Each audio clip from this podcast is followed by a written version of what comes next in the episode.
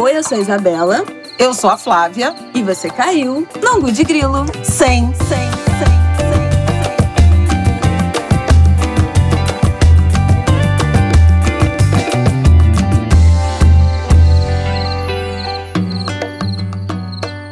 Angulers, boa terça-feira. Nós prometemos, entregamos tudo, vamos entregar tudo nesse episódio 100, comemoração, episódio 100, dois anos de Angu de Grilo. Estamos aqui com Evandro Fiotti e Emicida, Leandro Roque de Oliveira. Uhum. Quatro Oliveiras, na verdade cinco, É que Márcio verdade. também está aqui. Cinco oliveiras no mesmo galho. Então, assim, formou. Eu espero que vocês gostem do nosso papo hoje, mas eu já amei. É isso. Muito feliz de estar recebendo vocês aqui, gente. Muito obrigada por terem aceitado esse papo, esse convite de estrelar essa nossa comemoração. São dois anos de, de podcast. E faltou apresentar, né, nossos ilustres. Não, são muitos títulos. Vai que vocês, angulhas, não conhecem, não têm domínio, né, informação Vocês suficiente sobre, o- congelados aí nos sobre o últimos 10 currículo. anos. Vieram de Marte, né? É, então, vá lá. Vamos lá. Evandro Fiotti, músico, compositor, empresário, produtor, diretor artístico e sócio fundador da Laboratório Fantasma, assim como Leandro Roque de Oliveira, Emicida, também fundador da Laboratório Fantasma, compositor, escritor, músico, rapper, quem que mais? Estilista. Ele joga nas 11, ele faz de um tudo. E os dois fazem de um Aí, tudo. né? Professor agora. Professor! Professor! Mestre. Eu ganhei meu cartãozinho da universidade, eu tô, eu tô ostentando ele pra todo mundo, tá? Então, vocês falou de professor, eu tenho que mostrar meu cartãozinho agora de professor investigador, tá? A única coisa que o homem faz mal, que é- acho que a única coisa que ele faz mal é jogar futebol. De resto, Bom, alguma coisa, né? Já começou, a gente vai começar assim? A gente vai começar por aí? Ó, tá todo mundo em família. É, aqui. esse programa, esse programa é família. Agora, olha que interessante. Professor no outro lado do Atlântico. Isso tem um significado muito especial, não tem? Tem, tem. Essa travessia atlântica para ensinar, né? É, em Portugal, a partir da experiência diaspórica afro-brasileira, Emicida. Tem, Flávia, meu Deus do céu. Pensa que eu venho do estado que é o estado do café. O café tem a tradição, tinha a tradição, né? o- os grandes barões do café tinham a tradição de mandar seus filhos para Coimbra. Então, Coimbra tem uma responsabilidade muito grande na formação intelectual desses herdeiros do café. Então, o que a gente está fazendo, né? O que a gente está tendo a oportunidade de produzir aqui é uma perspectiva completamente diferente do que a historiografia tradicional apresenta pra gente, né? Eu tô, tô felizão e tô empolgado aqui porque esse convite do, do Centro de Estudos Sociais de Coimbra, primeiro me deixa muito honrado e me deixa muito empolgado. Eu fico fazendo essa piada da biblioteca, mas é porque de fato, na semana passada eu fui pra universidade, eles me apresentaram os edifícios e tudo mais, Uhum. e eu não posso mentir assim, me bateu uma emoção muito forte mesmo, porque eu entendo o quanto de significado isso carrega, ainda mais pra mim que não sou uma pessoa que tem uma tradição acadêmica ortodoxa. Vamos dizer assim. A primeira vez que eu entro pra frequentar uma universidade é essa, longe de casa. E pé na porta, né? Para ensinar, né? Sim, chega de um jeito muito bacana, chega de um jeito muito bacana. Eu já tenho uma pergunta. Que você falou isso, que a primeira vez que eu entro numa universidade é pra, pra lecionar. Que eu acho que é uma pergunta pra vocês dois, assim, gostaria de ouvir essa visão. Na música Amarelo, tem uma parte que você fala, você vai atrás desse diploma. E isso virou um lema pra muitos é, estudantes negros da universidade quando se formam. Toda hora eu vejo no Twitter alguém postando foto com diploma, foto na formatura, marcando vocês dois, agradecendo. Mas ao mesmo tempo, eu tenho acompanhado nos últimos anos o ensino superior caindo também em descrédito, né? Eu acho que muitas coisas envolvidas, o aumento do desemprego, principalmente entre os jovens, a dificuldade de conseguir emprego na área mesmo depois de formado, a falta de perspectiva, né, em muitas profissões. Acho que também tem uma questão da cultura dessa nova cultura da internet de ser influenciador digital e não preciso estudar nada, não preciso formar em nada, eu posso ser influenciador, essa história de E coach. o racismo e o preconceito que ainda existe, né, na universidade, no ambiente também, que universitário. afasta muito. Vocês acham que o ensino superior e esse diploma, né, essa imagem do diploma, tá caindo realmente em desuso ou tá deixando de ser uma vontade, principalmente para os jovens negros? Tá, tá faltando credibilidade? Vocês acham que isso ainda é importante? E se é importante, é pelo título, por ostentar esse título? Ou porque de fato isso pode abrir uma, uma nova porta, um novo caminho na vida? Ó, oh, Peraí, tem várias perguntas nessa. tem. Vamos, vamos começar pela mais básica de todas, assim. Nós descendemos de famílias que compreenderam, a custo de muito suor e muito sangue, muito esforço, que só era possível se produzir uma revolução que tivesse como fruto algum tipo de ascensão social se isso acontecesse através da educação. Uhum. Então, as nossas mães, né, falando especificamente do nosso caso aqui, da nossa mãe, né, da dona Jacira. Mas é o meu caso também com a dona Ana. Aí, entende? Então, isso é, é essas coisas que funcionam meio que como um Bluetooth, sabe? A gente está conectado nesses valores. Muitas vezes, algumas pessoas não entendem quando eu falo sobre isso. Mas, de fato, a ascensão de cada um de nós representa uma série de abdicações na vida de outras pessoas. Um esforço que é muito difícil mensurar o peso de um diploma para alguém como eu e o peso de um diploma para alguém que nasceu dentro do que a gente pode chamar aqui de universo privilegiado. Uhum. Para usar o termo do momento que a gente está. Então, eu acho que só por ser fruto desse ambiente, a gente já tem uma outra forma de, de observar o significado da universidade. Agora tem uma outra coisa, que isso já é uma característica mais da nossa geração. É dentro da universidade que se produz muito da ideia, ou pelo menos que se gera uma fricção e se provoca um país a pensar a respeito de si mesmo. E esse é um valor que ele se transformou, sobretudo nos últimos anos, um valor sagrado e inegociável para um número muito grande de pessoas que passaram a acessar o ambiente universitário não só por causa das cotas, mas que isso se intensifica depois dessas políticas, dessas ações afirmativas, sabe? Então, eu não acho, por exemplo, que o, o diploma valha menos, eu não acho que estar no ambiente universitário valha menos, eu acho que Infelizmente, a gente não tem tido, enquanto sociedade, a capacidade de produzir um país tão grande quanto os gênios que a gente produz, sabe? Então eles se sentem sufocados nesse ambiente claustrofóbico, uhum. eles acabam, até pelas condições de vida que são oferecidas aqui para as pessoas que se dedicam ao mundo do conhecimento, abdicando desse caminho. Uma vez eu vi o Milton Santos falando sobre isso e é uma resposta que eu levo para a vida, porque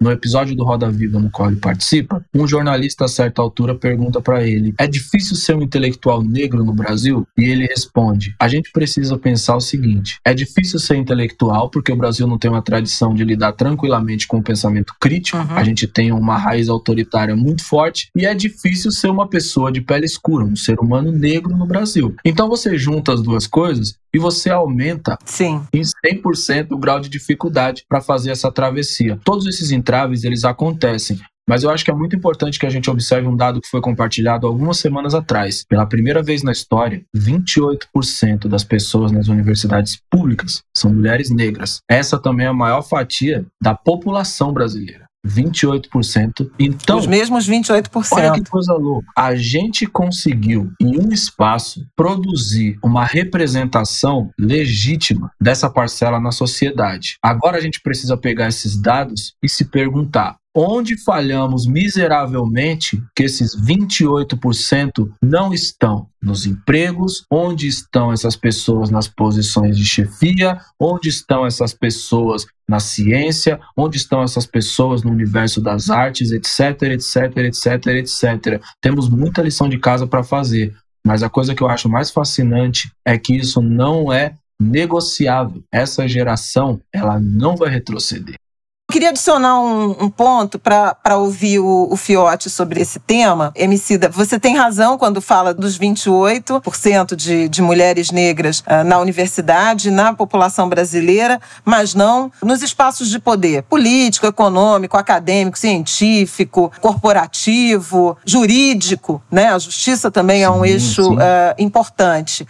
Mas eu queria só é, recuar um pouquinho antes de falar do depois, né, do depois da universidade, e saber de vocês se é, dentro da própria universidade vocês acham que houve uma mudança robusta na direção de pensar essa inclusão uh, dos jovens negros de baixa renda, vindo da escola pública, da periferia, como ofertadores, não sei se essa palavra está correta, de saberes para a universidade. Porque me parece que o mundo acadêmico ainda tem uma visão de que ele é que vai doar conhecimento para essas pessoas. Não há no, no senso comum a percepção de que a periferia, o jovem negro, ele agrega saberes, possibilidades de aprendizado, de experimentos uh, sociológicos, científicos, seja lá o que for. Ainda não há esse reconhecimento de que nós fazemos tão bem para a universidade, e como nós, eu estou falando de gente como vocês e como eu fui, uma, uma jovem de subúrbio, é, crescida em Irajá, filha de uma mãe com cinco anos de escolaridade. A Isabela aqui é o privilegiado do grupo. E o Martin mais ainda, né? Porque já nasce numa outra perspectiva. Eu falo isso para minha filha também. Eu falo, eu falo para elas aqui, você é playboy. Entendeu? Você não pode falar nada. Total. A gente fala Afro Maurício. Elas falam para mim assim, mas você também. Eu falei, não, eu sou uma pessoa que produziu alguma ascensão social. Exatamente. Nós experimentamos a mobilidade social. Eles Terrível. já nasceram nesse, nesse ambiente. Mas é que me parece que ainda há uma visão, e muitas vezes no debate eu acho que isso fica muito claro, de que a universidade e esses saberes convencionais regulares nos fazem bem, e não o contrário. E eu acho que tem uma revolução em andamento também do ponto de vista do material de estudos, das pessoas que são estudadas, do processo histórico. E essa é uma contribuição absurda, imensa, que enriquece a academia brasileira. Eu queria ouvir um pouquinho do, do Fiote sobre essas impressões em relação a, ao ensino regular e a nossa presença. Incrível. Flavinha, eu acho que essas questões dos índices todos que o Leandro trouxe, que vocês colocaram muito bem, eu acho que acaba sendo um reflexo dessa desigualdade toda que a gente tem é, no Brasil e hoje, por ser uma pessoa negra que conseguiu, um jovem negro que conseguiu resistir, né? Fugir às estatísticas de resistência mesmo dentro da sociedade brasileira. E eu digo que eu tenho um olhar muito de cima dentro do ambiente que a gente habita de como essas estruturas se movimentam, se mobilizam. Então a gente com a Lab conseguiu inspirar através do nosso trabalho uma geração inteira dentro da academia, assim. É, e esses jovens também, não à toa, são jovens também que têm tido bastante distúrbio de ansiedade, bastante um desafio de se encontrar no mundo, porque dentro do ambiente acadêmico eles ainda são uma minoria representativa e ainda por ser essa minoria não existe uma compreensão do ponto de vista de liderança estratégico do pensar a universidade, do que significa esse jovem negro ocupar esse espaço também, que é as vicissitudes de uma pessoa negra ascender em qualquer ambiente da sociedade, tendo aí o racismo como estruturante das relações, né? Então, eu acredito que a única forma da gente anestesiar um pouco dessa trajetória, que é eu celebro bastante o que a gente conquistou, mas uma coisa sempre me entristece muito, porque a gente é sempre os primeiros a fazer alguma coisa. E isso diz muito sobre a escassez do Brasil e como o Brasil muitas vezes não merecia é, lideranças como a gente, como você, como a Isa, por essa desigualdade tanto que ele produz, porque para a gente chegar aqui, 99% de semelhantes como os nossos não chegam e não vão chegar. E a gente tem consciência disso e consegue ter uma visão holística de que eu acredito que a única forma atualmente da gente conseguir realmente dar passos sólidos para fazer essa inclusão dos jovens numa quantidade maior dentro do ambiente acadêmico, mas fazer também com que esse saber que a gente leva seja valorizado, porque esse saber também tem que ser valorizado dentro do ambiente de negócio também, não é só dentro das universidades. Acredito que a única forma é a gente produzir lideranças que realmente consigam tomar decisões dentro desses espaços, consigam transformar eles num ambiente mais inclusivo, de verdade, mais democrático, valorizando a pluralidade da negritude do povo brasileiro. Mas eu acredito que hoje a gente ainda está um distanciamento longínquo disso acontecer, sabe? É, e eu percebo que eu tenho até falado bastante isso. Eu radicalizei um pouco meu meu discurso nesse sentido. Eu acho que sem medidas e ações práticas, estruturais, institucionais para mudar de verdade numa escala grande é, esses índices, vai ser muito complexo da gente conseguir resistir, porque basicamente a gente está num país que mais de 50 milhões de pessoas estão passando fome, sabe, novamente. Então, quando a gente vê que esse ano boa parte dos estudantes de escola, inclusive privada, que são tem muitos estudantes negros, Isso. eles abandonaram os cursos também. Aí tem esse agravante da, da pandemia, desse, desse momento, né? Como você estuda com a barriga vazia? Então, essas coisas são questões que me preocupam bastante. Com barriga vazia é quando você consegue ainda dormir poucas horas, valorizar sua, o conhecimento que você tem, você ainda se vê como uma. talvez um, uma ou duas pessoas negras que estão no mesmo processo, no mesmo curso que você, né? Então. Cada vez mais eu acho que a gente tem que se fortalecer e propor uma relação afetiva dentro de todos esses espaços, porque não é fácil para nenhuma pessoa negra conseguir ascender socialmente e ocupar esses espaços dentro da sociedade, sabe? Acho que quanto mais a gente conseguir se conectar e trocar e realmente conversar de uma maneira mais afetiva, entender que infelizmente para a gente chegar nesse espaço todos nós nos desumanizamos em alguma medida, sabe? Eu acho que é importante a gente ter esse olhar para não glamorizar também esse, esse acesso. Eu acho que esse acesso é um direito, é uma conquista, mas a gente não pode levar em consideração o que essa trajetória até chegar nesse lugar custou para cada um de nós, sabe? Quer complementar, Emicida? Quero. Até pegando até um gancho da, da pergunta da Isabela ainda. Quando eu falo no amarelo, que eu te vejo no pódio, que eu te aguardo, eu acho que é porque eu fui inspirado por umas pessoas que faziam rap e que a gente tinha meio que esse, essa admiração mútua, aonde você meio que tinha o, o seu cantor de rap como o melhor amigo que acompanha você no fone. Então, dizer isso pra molecada hoje é como se a gente fizesse um trato entre nós, saca? Eu te vejo lá na frente, uma forma muito bonita de dizer não desista. Eu tô correndo por aqui, você tá correndo por ali. Um sobe e puxa o outro. É tipo isso. É isso. Só complementando essa resposta do Evandro, pegando uma parte que, que eu acho que é interessante de falar, o que, que a universidade ganha com a presença dessas pessoas? O que constitui a ideia do que é ciência, sacou? A gente precisa pensar na forma como a gente entende o que é ciência. E aí o que eu acho? Que todos esses outros corpos acessando esse espaço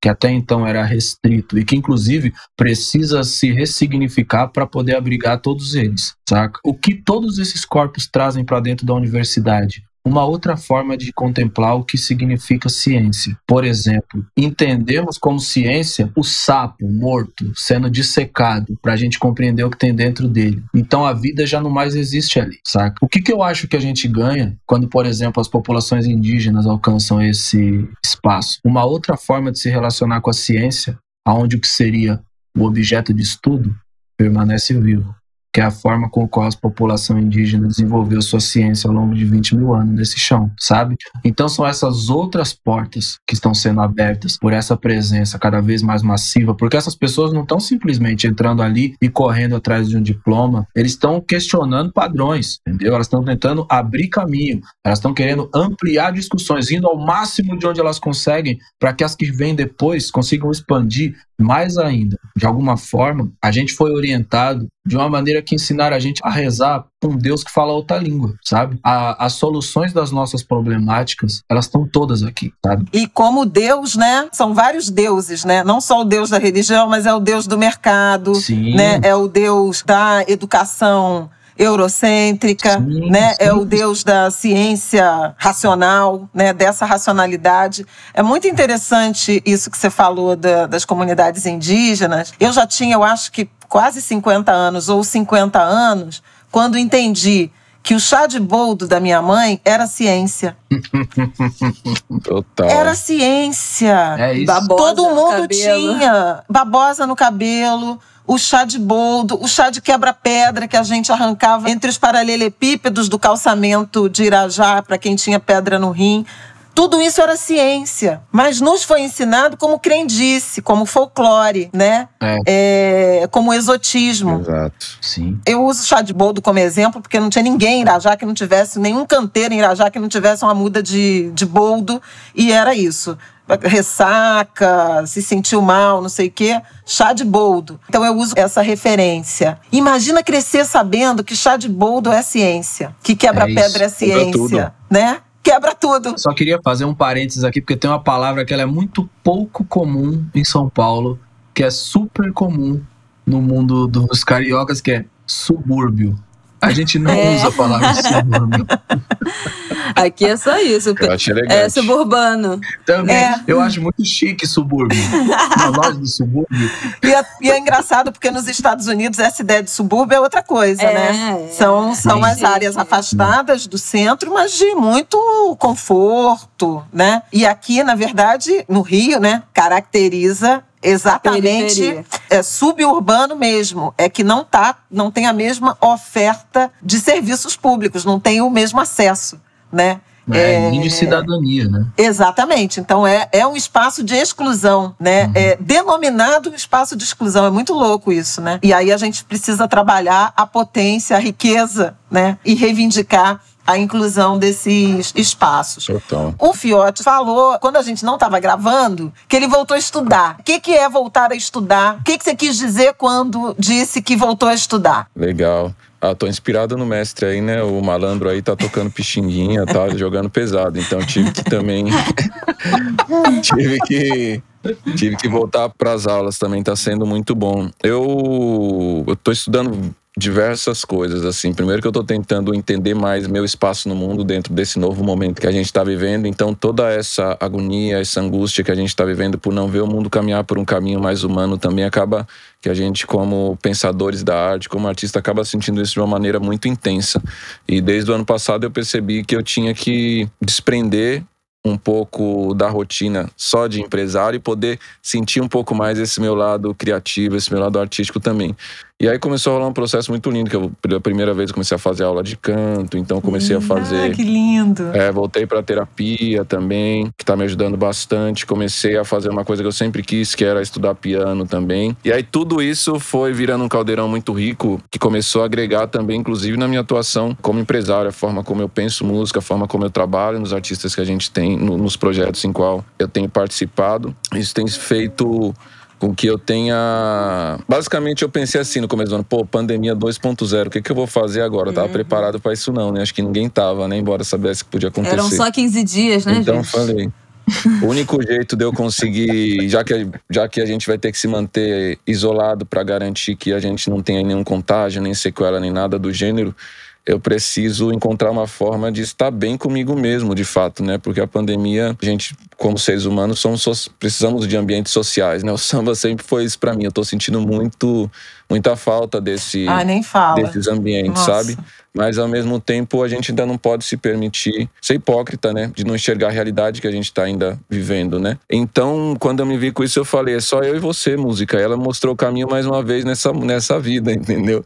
Eu comecei a compor um monte de coisa, comecei a fazer uma série de canções e composições que até então, quando eu comecei a destravar essas barreiras mentais, na verdade, eu passei a perceber que essa grandiosidade sempre esteve aqui e, na verdade, eram complexidades que foram me, me distanciando de mim, da minha humanidade. E cada dia mais eu tenho procurado me conectar comigo mesmo. Assim, a música está sendo um elemento, mais uma vez, fundamental nisso, como já foi em outras vezes na minha vida e na vida de, de tantos como nós, assim, sabe? Então, tô dando um jeito de não só de praticar, mas de realmente que eu sou uma pessoa que eu não sou, eu sou péssimo de aprender sozinho, entendeu? Eu preciso de um professor, eu preciso de um tutor, é, porque senão eu me desmotivo, né? Então, às vezes eu tô fazendo uma, um estudo que é correto e a minha mente, né, fica o diabo e o anjinho, né? E aí o diabo fala, pô, mas você tá fazendo tudo errado, por que você não procura alguém? Aí o anjinho fala, pô, mas deixa o cara, mano, não tanto de vez que o cara trabalha ali. Aí vem o diabo e fala, é, mas ele nunca faz nada direito, Eu te sabe ouvi no assim? Quebrada Pode falando que você aprendeu a tocar violão sozinho, comprando revistinha Foi, pra de Foi si pra, pra aprender. Então, pera lá. foi mesmo, anos esse... 90 era assim. Então também aprende sozinho, sim. Foi isso mesmo. Só que é louco porque a gente faz as coisas, mas às vezes a gente. Todas essas consequências, né, da, do racismo na nossa sociedade, a gente não tem compreensão da nossa grandiosidade, às vezes, sabe?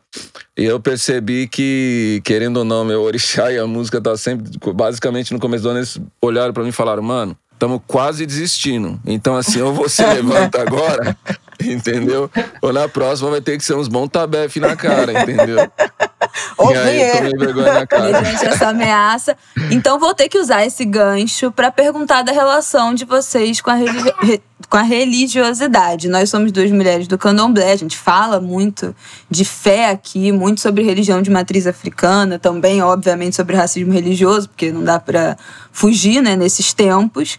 Mas também muito da fé, muito de como isso ajudou a gente a passar, né, por, por essa pandemia, por tudo que aconteceu. E até antes disso também, como a gente, como é nossa válvula de escape para alegria, para tristeza, para o agradecimento. E queria saber qual é a relação de vocês com ou alguma religião ou alguma espiritualidade. Vou deixar o patrão começar aí. Ah, mano, eu tenho algumas religiões. Porque eu sou sommelier de, de fé. É A sério, degustação. a gente Um pouquinho aqui, um A pouquinho gente ali. compreende religião como se a gente tivesse que ter uma só. E eu acho que tem tantos caminhos para você se conectar com a existência que eu não me vejo na obrigação de dizer para você, ah, eu sou só do candomblé. Não, eu tenho um afeto. Sabe por que, que eu amo candomblé? Porque o candomblé é o único lugar onde uma pessoa de, de pele escura se vê em Deus, saca? Na aparência Uhum. entendeu? No significado visual da figura de Deus. As, a- as entidades grandiosas, elas também têm a pele escura. Então eu acho que o, o candomblé por si só é uma linha de raciocínio que não estabelece um teto para a pessoa preta em instância nenhuma. Acho que isso me provoca a buscar minha grandeza, sabe? Tem uma ideia, não lembro de quem é essa frase, que diz que paraíso não é um negócio que você, um lugar para onde você vai quando você morre, mas sim alguma coisa que você alcança por ter sido uma pessoa grandiosa em vida, saca? Então você vai crescendo até conceber o que é a ideia de paraíso. Então, eu poderia falar para você que eu tenho uma relação muito próxima, direta, com duas religiões, mas não com elas do ponto de vista institucional, Uhum. que seriam sim o candomblé e o budismo.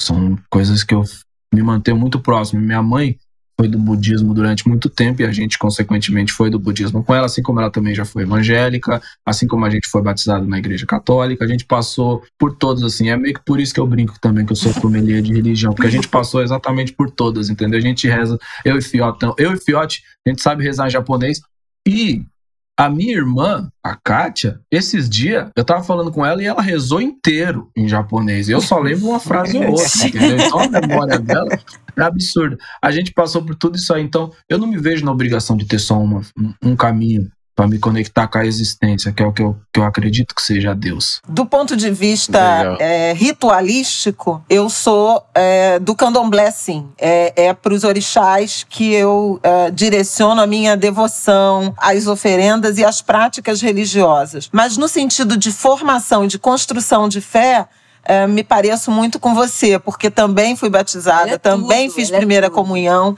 Tenho O muito altar amor. aqui de casa tem tudo que vocês possam Tem imaginar. mesmo. Todas as imagens, representação, sincretismo. Porque em tem alguns pessoa. santos e Nossa Senhora, por exemplo, é uma figura, né, que me comove profundamente. Aliás, essa essa família, a Sagrada Família, eu acho tão próxima da nossa realidade, porque um- uma mãe solteira, né, um filho e um padrasto e um, e um homem que assume essa criança que não é dele. Isso é tão a realidade brasileira, das mulheres negras. Tem tantas dessas construções de referência. E eu acho esse amor de mãe, essa, essa carga de maternidade né, simbólica que Nossa Senhora carrega, absolutamente irresistível. Tenho muita fé em Nossa Senhora. Tenho adoração por alguns santos, São Pedro, São Jorge, São Sebastião, que é o padroeiro do Rio de Janeiro. Então, vê, enxergo Oxóssi, enxergo Ogum. Minha mãe, você falou da sua mãe budista, a minha mãe, e a minha mãe tem um.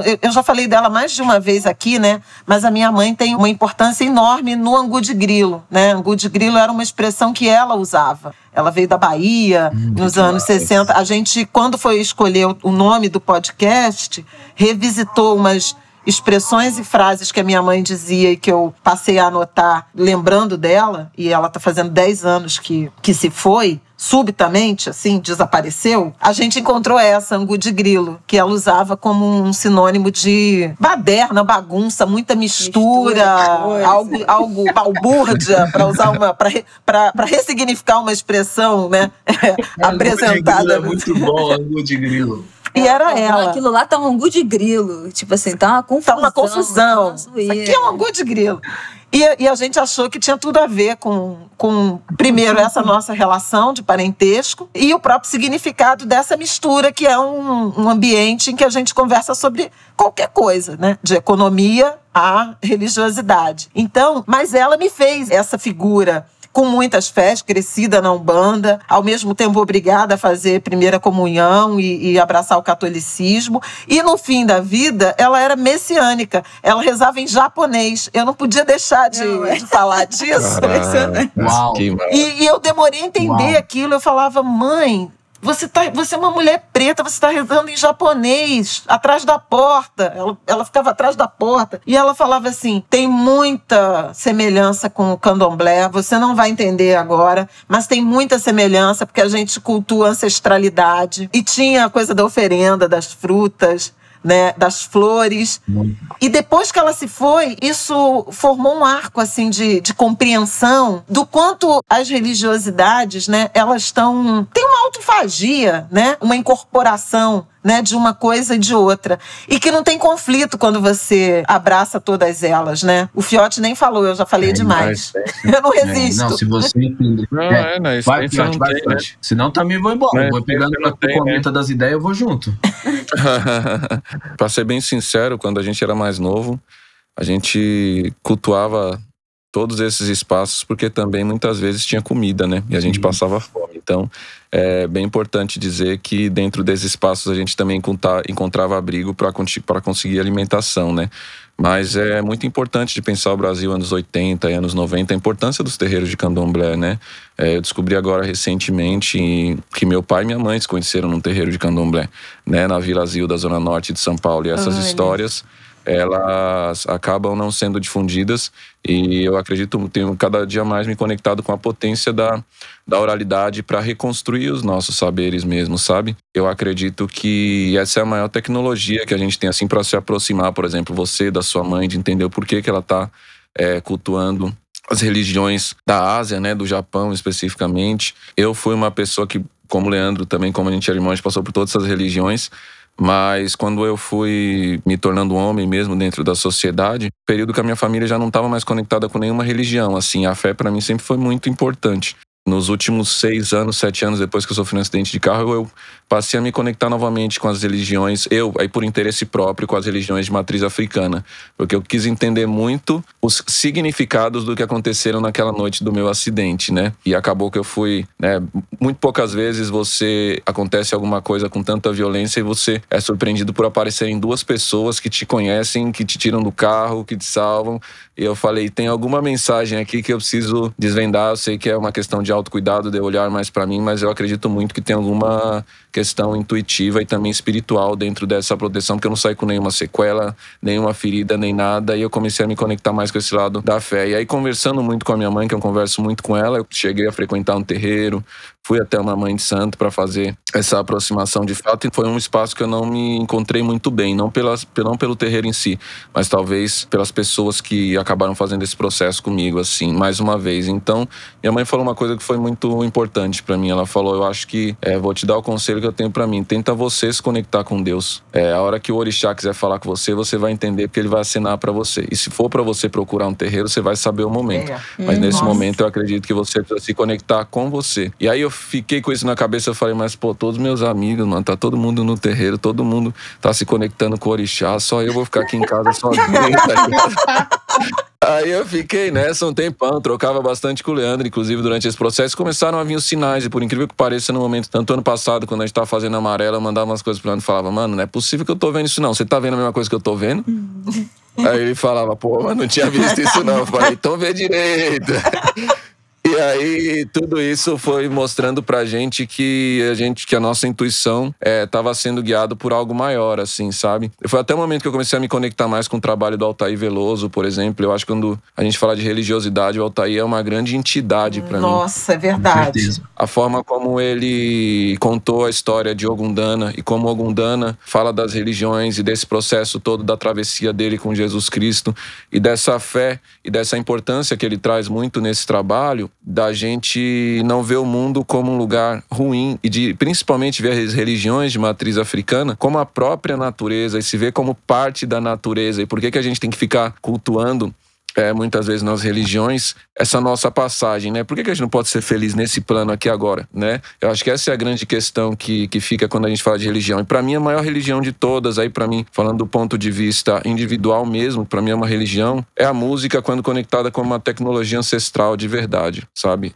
Na música eu acesso a minha espiritualidade de maneira mais profunda. Três semanas atrás eu acabei fazendo uma composição assim, que eu falo que foi psicografada. Eu falo, eu tô aqui só como uma pessoa que vai transmitir essa mensagem. É cavalo. Mas ela veio porque, sabe, eu não estava preparado para fazer uma composição como essa sozinha, mas eu sei que eu tô trazendo aqui uma mensagem que é minha, mas acima de tudo, é uma conexão que eu preciso colocar para frente como uma demanda, um legado que o meu orixá está me trazendo de verdade, sabe? Então eu sinto muito isso e hoje eu não estou em nenhuma casa, mas me conecto muito mais com as religiões de matriz africana e como você, Flávia, também canto, cultuo e tenho uma reverência muito grande aos orixás, assim. Essa música é a que provocou aquele tweet? Essa música que você compôs é a que provocou o tweet do domingo 22, fiz a minha Chance and Things? E que sensação é, é encontrar o seu lugar no mundo? Eu achei uma charada essa, esse tweet. E. fui pesquisar se tinha algum significado para a juventude que eu, old school, tava pensando pois no BB é, King, na música do BB King. E aí, envergonhadamente, antes da entrevista, perguntei: vem cá, você estava falando do BB King ou tem algum significado que eu, e moderno, que eu não saquei? Antes, que eu falei: olha, eu já tô, já sou jovem, Super. já sou jovem família tradicional, tô com filho, então assim, já não sou mais. Se tiver uma coisa de jovem, não vai ser comigo que você vai descobrir. Total. É outra coisa que eu e o Leandro tocava bastante também, depois ele vai poder falar também um pouco sobre isso, que eu acho que é muito interessante, essa complementariedade entre irmãos, né? Eu sou irmão mais novo, ele é irmão mais velho. Então, muitas das coisas que eu aprendi, até por sermos homens, foi ele que trouxe para mim, como conhecimento mesmo, né? Como legado. Porque legados são trocas, né? E essa, essa paixão que eu passei a adquirir com a música norte-americana e me conectar como um ser humano diaspórico também, foi por conta de um livro que ele me entregou em 2008, quando eu estava trabalhando ainda no McDonald's, que chamava Improvisando Soluções. E eu, à época, como eu tinha dificuldade com a língua inglesa e não conseguia, por mais que eu tivesse desejo de aprender, aquilo não entrava na minha cabeça, eu sempre consumi muito música brasileira e o rap, o blues e o jazz foi foi que foi me abrindo para esse interesse por compreender mensagens em outras línguas. E aí quando eu entrei nesse livro, eu comecei a ficar fascinado, comecei a pesquisar todos aqueles artistas. E muito curioso, porque desde 99, por exemplo, eu já era muito fã do Ray Charles, do B.B. King. Mas eu não sabia como aquela mensagem se conectava comigo, porque eu não me via como um indivíduo negro com a consciência da minha negritude uhum. de verdade. Então, para mim, eles eram um artista como qualquer outro. Quando eu passei a conhecer a, a trajetória de vida, a me conectar com a trajetória deles e tal, tudo isso é, realmente passou a fazer um significado muito grande na minha existência. Então, só que ao mesmo tempo são divindades para mim mesmo que devem ser cultuadas, esses artistas assim, de verdade. E quando eu falo que eu fiz essa obra, é porque é um processo bastante desafiador você encontrar o lugar da sua obra, da sua existência no mundo com uma diversidade uma, e uma criatividade tão vasta, mas ao mesmo tempo com, uma, com, uma, com um processo, na verdade, dentro da indústria que tenta tirar isso da gente cotidianamente, sabe? Então comecei a me questionar muito sobre os padrões da indústria, as letras que a gente, quanto artistas negros, estava colocando. Foi muito mexido pelo trabalho inclusive da forma como os rappers de maneira geral, mas em especial Leandro também, têm um respeito com a palavra, o culto da palavra. Né, o que está sendo dito, o que está sendo escrito e como aquilo vai para as pessoas depois. E acho que por estar tá muito dentro do rap, isso começou a mexer muito comigo e eu passei, mano, eu preciso pegar todo esse caldeirão rítmico musical que compõe a minha diversidade e condensar isso em algo é, sólido, mas que faça bem para as pessoas também, né? E foi daí que nasceu essa essa essa obra, curiosamente, que nasceu numa segunda-feira também, né? Gestei na segunda, viu, Isa? Gestei na segunda ela. É um blues e porque eu tava um pouco de crise de ansiedade e tal, e eu tô passando por um pouco desse processo, eu falei, hoje eu não vou conseguir trabalhar, não tá saindo nada, preciso dar uma parada aqui. Eu comecei a deitar e só chorava, cara. Eu não entendia porque que eu chorava tanto. E aí eu falei, bom, eu tenho para mim nos últimos anos que o choro é um dos sentimentos mais sinceros que a gente pode emitir, de verdade. E aí, conforme começou a acontecer isso, alguma coisa me dizia, vai pegar a sua guitarra. E aí eu peguei minha guitarra e começou a sair as Blue Notes. Aí eu falei, a BB King tá falando comigo aqui, entendeu? então eu preciso chorar e compor. E aí foi fazendo isso, foi curando, colocando isso pra fora. E na terça-feira eu tava 10-10 e a música tava pronta. Sensacional. Então acho que as pessoas vão sentir essa energia quando ouvirem. E é importante, nesse né, momento que a gente tá vivendo, falar sobre sensibilidade também, né? E música é um, é um ambiente muito sensível. Você precisa ser sincero consigo mesmo para passar isso para as pessoas que vão se conectar com essa preciosidade, sabe? E o blues tem isso para mim como música de resistência, sabe? Como pai de tudo que veio depois. É e aí, por isso que eu falo que eu fiz minha Shinzen Tank sem arrogância nenhuma assim, mas por conta desse sentimento e por conta desse de cultuar muito B.B. King pela sua genialidade, né? Que ele falava que com uma nota que ele tocasse, eles bancavam todos os outros artistas, né? Porque ele tocava poucas notas, mas essas notas eram as blue notes que faz a gente ter aquele sentimento de melancolia, que você não quer sair daquele momento da música nunca mais, sabe? E, é divina, né? E aí é um pouco sobre. O Emicida, você é ouve, você né? ouve seu é, little brother, seu irmãozinho falando isso, é, despejando essa montanha de conhecimento né, de sofisticação do processo criativo e, e remetendo a um aprendizado herdado de você. Como é que você se sente? Você tem essa consciência dessa influência na, na formação, nesse amadurecimento, é nessa tá criação do, do Fiote? Não. não. Eu quero te falar de Nanã sobre esse choro, viu? Depois. Flávia, esse menino aí, é um menino de ouro que, que Deus me deu. Tenho uma felicidade, eu tenho. Eu falo, já falei isso pra ele. Toda semana eu falo isso pra ele em algum momento, alguma mensagem que eu, eu ou ele estamos chorando com o destino do mundo. Nós ficamos, ai, mano, não vai dar não, mano. Ele, aí o outro do outro lado vai e fala: enxuga essas lágrimas, caralho. Você já passou por coisas piores, desgraça, levanta. É. Mas Claro que eu fico lisonjeado de ouvir isso, mas ele falou uma frase muito bonita. E eu quero pegar a frase dele e elaborar um pouquinho a partir dela. Essa história de o legado ser uma troca. A mesma forma com a qual eu presenteei o Evandro com esse livro e com alguns artistas que ele passou a conhecer mais, e talvez com essa cultura de, de audição, que inclusive é uma cultura que tem se perdido bastante no universo do rap, sabe? Essa cultura de, de ouvir e de reverenciar é uma coisa com a qual as novas gerações têm se relacionado muito menos. Existe realmente essa ideia de que por ter mais seguidores, mais visualizações, mais relevância comercial, porque tem uma demanda comercial para esse som hoje, existem muitas pessoas que acreditam que estão substituindo as gerações que vieram antes. E essa cultura da escuta da música rap, da reverência de quem veio antes, sendo do rap ou não, essa coisa de ouvir o, o os outros gêneros e tudo mais, isso é uma coisa que vai se perdendo, isso é um elemento sagrado. E eu acho que o Evandro também me ofereceu isso, porque é o seguinte: muito de música brasileira que eu passei a conhecer foi por causa de coisas que ele levou para dentro de casa, porque ele estudava violão, ele e o Carlos, que também trabalha no Laboratório Fantasma com a gente, o Cabé, o vulgo Sapinho, salve Sapinho, que vai estar tá escutando daqui a pouco. Salve! Porque ele fica falando também desse jeito, pá, eu não, não, que eu não estudava, não isso, não aquilo. Mas, mano, eles dois eram dois crâniozinhos, porque eles ficavam em casa tocando Djavan, tá ligado? E sabe o que, que era bom para mim? Que eu ouvia eles falando e quando eu ia conversar com os músicos, eu fingia que eu entendia tudo. Porque eu pegava.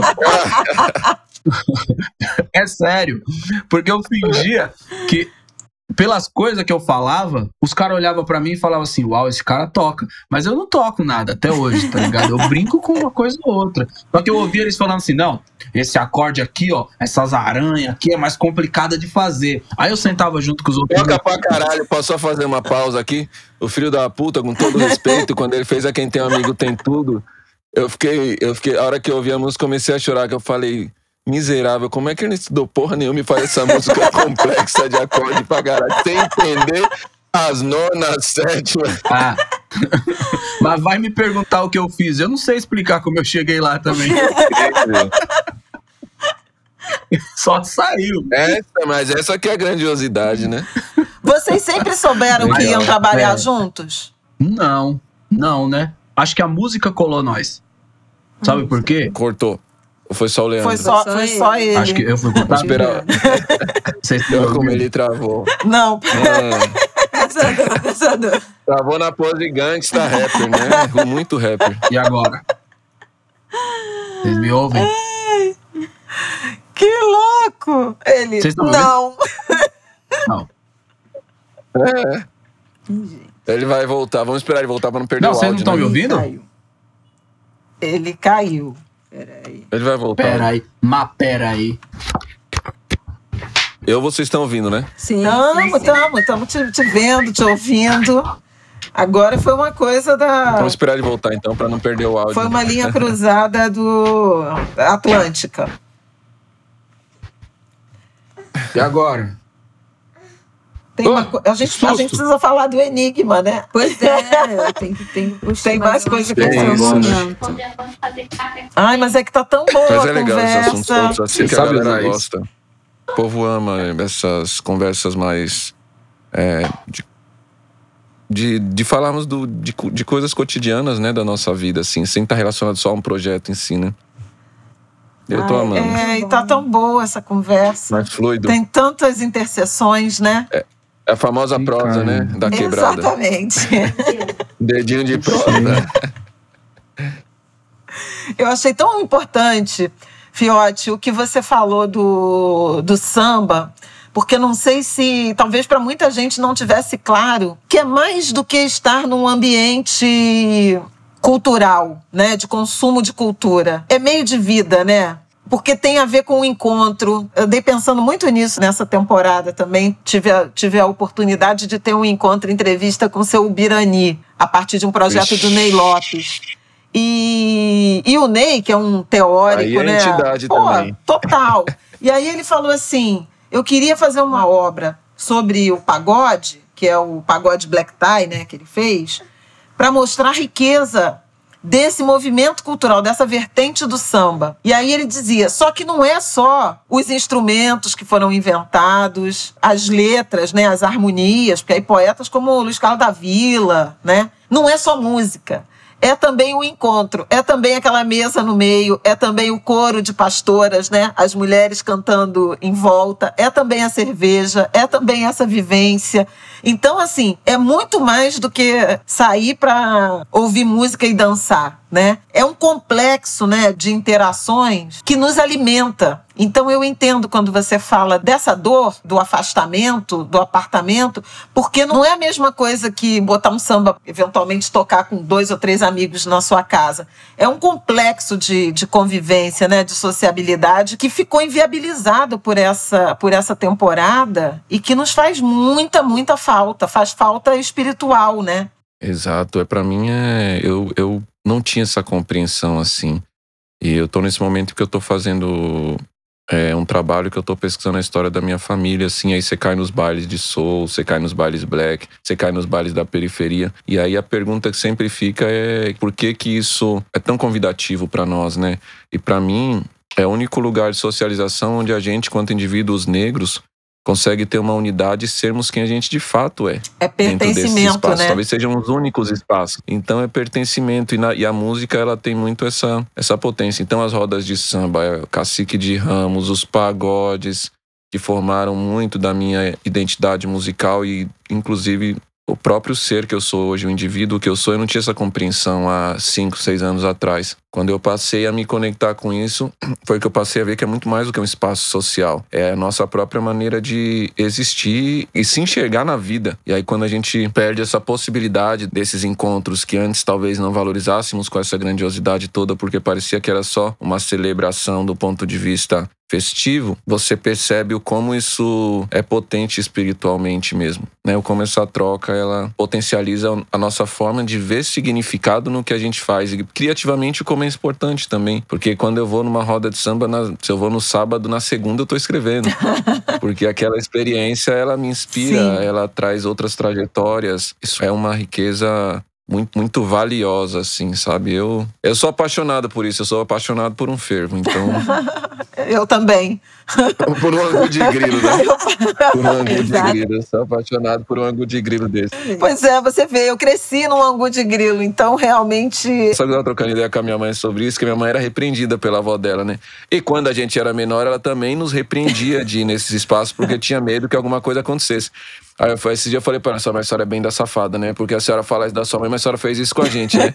aí ela falava, é, mas vocês aprenderam, né? Estão aí vivo, agora vocês podem escolher onde vocês querem ir, porque vocês podiam não estar, tá, né? Eu me lembrei, você falou da avó da sua mãe e tal. Eu me lembrei de uma história que eu ouvi numa feijoada de São Jorge, que o Marquinhos Oswaldo Cruz promove aqui no Rio, sempre, não no dia, mas na véspera, nas vésperas de, de São Jorge. E lá eu encontrei, né? Dona Ivone Lara, mas já bem doentinha, e a dona Neném, que era viúva do Manasseia. E aí ela ela contou uma história, ela, ela morreu no ano passado, também no ano de 2020. E aí ela contou como é que ela começou a namorar o Manasseia. Não tinha geladeira na casa. E a mãe mandava ela ir buscar gelo, comprar gelo. e ela detestava sair para comprar gelo porque ela era assediada por ele. Minha mãe me mandava comprar gelo e eu detestava isso, falava, não quero ir porque tem um cara que mexe comigo. Não, não sei se ela verbalizava isso, mas o motivo era esse. É, eu não quero quero ir comprar gelo. Não, você precisa, vá lá comprar gelo, não sei o quê. E isso foi acontecendo, foi se repetindo. Até um dia que ela falou: Mãe, quer gelo? Já estava apaixonada e aí começou a querer comprar gelo. Muito e é assim bom. que as coisas se dão.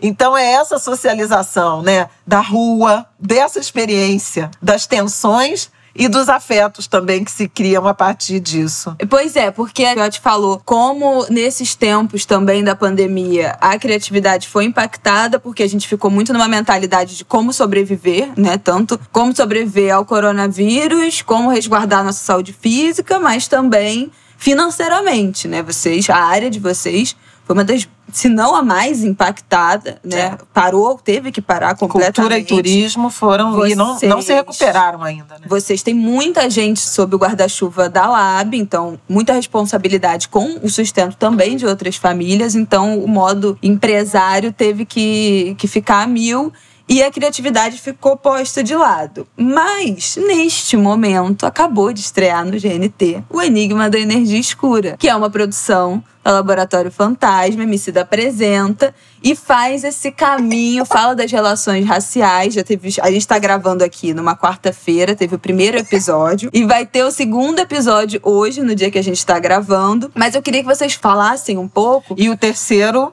amanhã, né? No caso da exibição do Ângulo Exatamente. Gente, vocês que estão ouvindo, é amanhã, às 11h30 da noite no GNT, o terceiro episódio. São cinco no total. Eu já vi o primeiro, eu já quero a segunda temporada. Mas eu queria que vocês falassem um pouco da construção do programa, não sei se vocês chamam de série ou enfim, do produto. Foi nesse momento de pandemia? Foi já no isolamento? Como é que, que nasceu essa ideia e esse projeto? Ideias, a gente tem, né? Um monte de rascunho de coisa que, que a gente gostaria de fazer. Como diria o Wilson das Neves, Bom gosto eu tenho, só falta quem financie.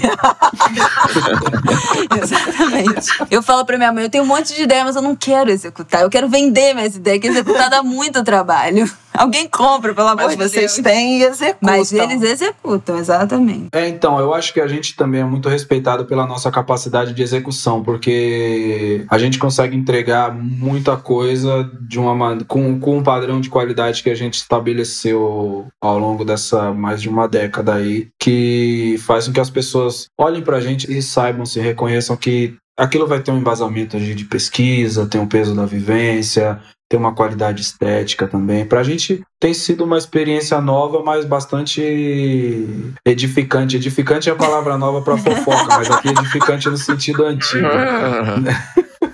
Sabe? Porque essa coisa que você falou, Bela, da criatividade de alguma forma ser posta de lado e o lado empresário, eu acho que a gente vai sempre equilibrando isso. Uhum. Sabe? Essa é uma pergunta que eu, que eu escuto bastante assim, ao longo da minha vida e eu acho, hoje eu acredito muito nisso, que esse lugar para onde o artista vai sendo empurrado ao longo da trajetória, de que ele não deve se relacionar com o mundo, o mundo mundano, com a coisa dos negócios, com, com a parte mais fria, mais burocrática, mais relativa ao pão, pão, queijo, queijo da indústria fonográfica, da indústria artística, eu acho que essa é uma forma de iludir as pessoas e deixar que elas sejam governadas pela vontade dos outros. Então a gente sempre entendeu que essas coisas elas se complementam, sabe? Tanto é, é como é como você ter um filho e você se preocupar com a escola que ele vai frequentar, com a comida que ele vai comer. A gente diz várias vezes que a arte é um, é um filho para a gente. E, e de fato a gente cuida desse filho. Então, construir uma estrutura de negócios robusta ao redor dessa arte é exatamente dizer que, meu, eu quero que meu filho se alimente bem, que meu filho more bem, que meu filho estude numa escola bacana, que ele ande com umas pessoas legais. Então a gente vai fazendo essa condução ao longo do processo. A ideia, o, o, o cerne, né, a ideia que é o cerne da série, ela já existia. A gente estava aqui, porque a gente vai tocando no meio das responsas do dia a dia. Mas com, com, com a pandemia chegando e depois se intensificando, algumas conversas começaram a acontecer e a gente achou que essa ideia poderia ganhar luz nesse momento, porque ela ia gerar bastante reflexão legal. E aí a gente começou a produzir ela em parceria com o GNT, muito por causa do nosso amigo Fiote, que está aí, foi amarrando essas pontes. Mas olha só, isso tem a ver com liberdade de criação, com autonomia, né, na criação do próprio trabalho. Tem a ver com prosperidade também. E tem a ver com talvez uma falta de compreensão. Eu lembro sempre do Lázaro Ramos falando que em algum momento ou alguns momentos ele secundariza o ofício de ator que é o ofício, digamos assim, original dele, em nome de ser produtor ou diretor, porque não tem tanta gente é, disponível para materializar esses sonhos, né? Da criação negra, da oportunidade para roteiristas, para atores, para produtores, etc, etc. Então, ele fala isso, que precisou virar produtor e virar diretor para realizar essas ambições que sendo só ator ele estaria é, participando só de um eixo, né, de uma fração do processo. Vocês pensam isso de uma forma racional ou naturalmente vocês foram é, evoluindo para porque a origem é a música, né? Mas hoje vocês são é, artistas multimídia, né? E multitarefa, né? Não são só músicos, são também produtores, são também diretores, criadores de conteúdo de uma forma muito ampla. Isso foi acontecendo ou foi racionalmente planejado? É, planejado, planejado eu não diria. Não seria a melhor palavra. Mas eu me vejo muito nessa fala do Lázaro. De verdade. Eu só não, não acho assim que de alguma forma. Pelo menos eu não entendo dessa forma. Não acho que seja uma espécie de sacrifício um pouco do meu lado artista, que não, não, não existe essa coisa de sacrificar uma parte para poder jogar luz em outra. O que eu penso? Durante toda a minha vida eu tive que trabalhar em um emprego que eu não gostava e fazer ó, arte nas frestas, sabe? Às vezes, quando eu tenho que fazer uma coisa que eu gosto menos, eu penso que eu tô numa posição muito honrosa ainda, que é a de fazer a coisa que eu gosto menos nas frestas, sabe? Que é o extremo oposto da forma com a qual eu criei, eu cresci. E da tem. E tem uma coisa que eu acho bacana, que é uma frase do Jerry Lewis que eu amo, o humorista, que ele falava o seguinte: eu faço piada igual criança e conto dinheiro igual gente grande.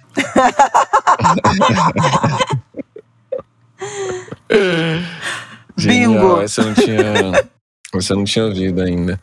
Eu digo que hoje eu tenho a visão de que o rap e a cultura hip hop nos deu régua e compasso de verdade, assim. Então foi onde a gente se conectou com a nossa negritude, foi onde a gente conseguiu visualizar experiências prósperas de negócio, onde fosse impossível a gente se ver do outro lado da mesa para enfrentar esses desafios que a gente tem estruturalmente dentro do ambiente de negócios é, sobretudo no Brasil, assim.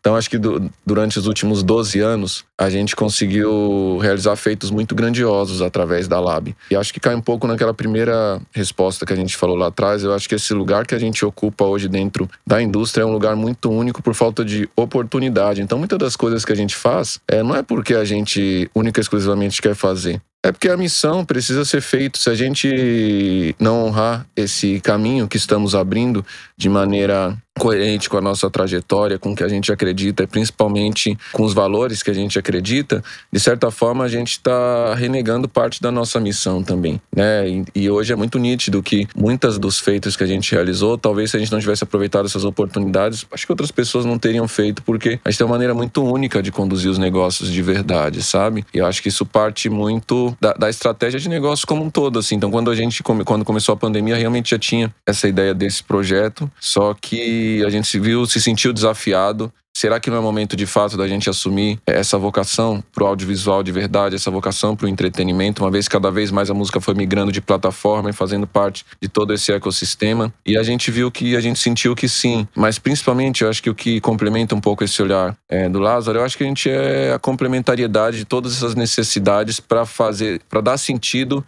ao nosso ofício a um dos nossos ofícios que é também se comunicar através da arte, eu diria. Mas que você só consegue é, fazer com que tudo isso faça sentido se dentro de todas as outras áreas existirem é, pessoas que compreendam a história que está sendo contada, sabe? Que se vejam como parte daquela história e que a gente consiga ter a oportunidade de fazer esse aquilombamento realmente para produzir histórias grandiosas como essas com, com um ponto de vista diferente para o Brasil. Eu acho que o Enigma, ele dos projetos que a gente lançou agora nos últimos tempos, que está lançando inclusive, que mostra um pouco dessa potência, que eu acho que a nossa grande diferencial é a, é a oportunidade. Então, sou muito grato pela oportunidade que o GNT nos deu de construir esse projeto com 100% de autonomia nesse momento do Brasil.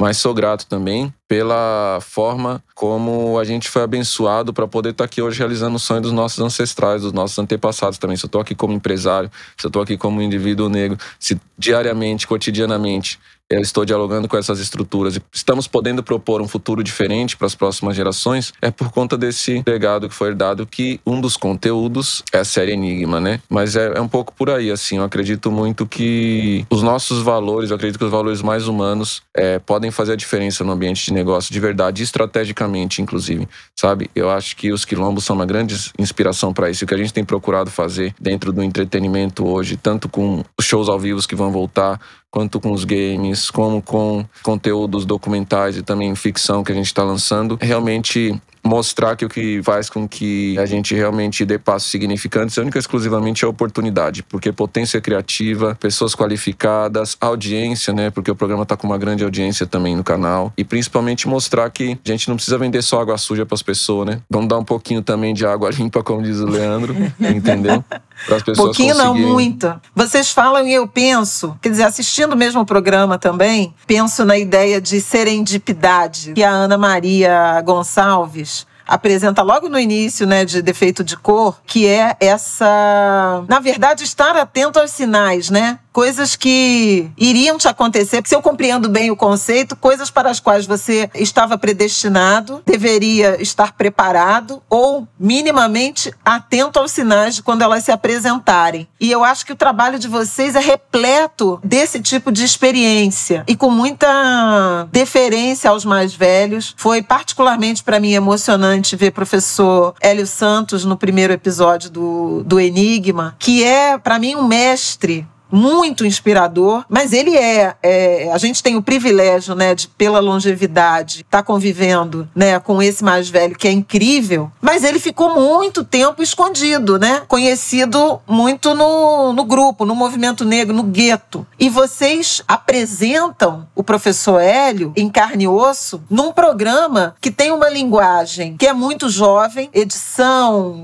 de imagens, trilha sonora, trilha sonora, o conteúdo, né, com, conteúdo é, gráfico, com imagens, com uh, animação, que vai alcançar pessoas muito jovens, um outro público, né, para essa sabedoria de um mais velho. Então, assim, isso é generoso, mas é uma imensa responsabilidade, né? Encontrar, reverenciar, trazer essas pessoas. É, eu acho que vai muito no, no que aconteceu quando vocês lançaram o Amarelo documentário, né? É, que vocês falam de som das neves, falam dos clubes Lélia, É. do Movimento Negro, do Teatro Municipal. e as próprias né? buscas do Google, né? O- os dados do Google mostram um aumento de busca por esses mais velhos que muita gente nunca tinha ouvido falar, que não conhecia e que a partir do documentário foi procurar, foi pesquisar. Então, é, acho que as do- os dois estão casados nessa ideia. Foi uma chuva de referências muito grandes, né?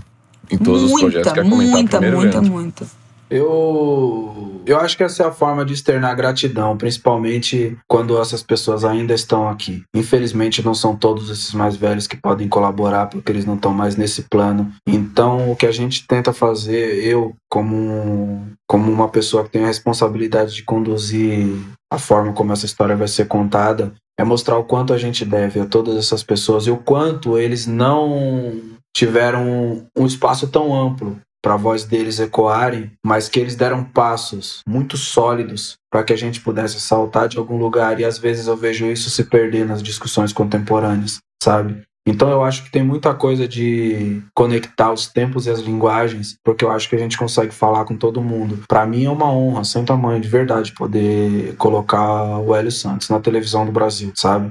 Poder Uhum. colocar a Sueli Carneiro na, na televisão dos brasileiros, sabe? Com todas essas pessoas aqui tendo a oportunidade de ver buscas em seus nomes aumentando, ver que muitas, muitas são as vezes, isso é uma coisa sobre a qual a gente fala muito pouco, né? E eu converso muito com os mais velhos, de verdade. Isso aí, inclusive, é uma coisa que o Evandro puxa demais minha orelha, porque ele fala que eu devia colar mais com os mais jovens também. Mas eu, é,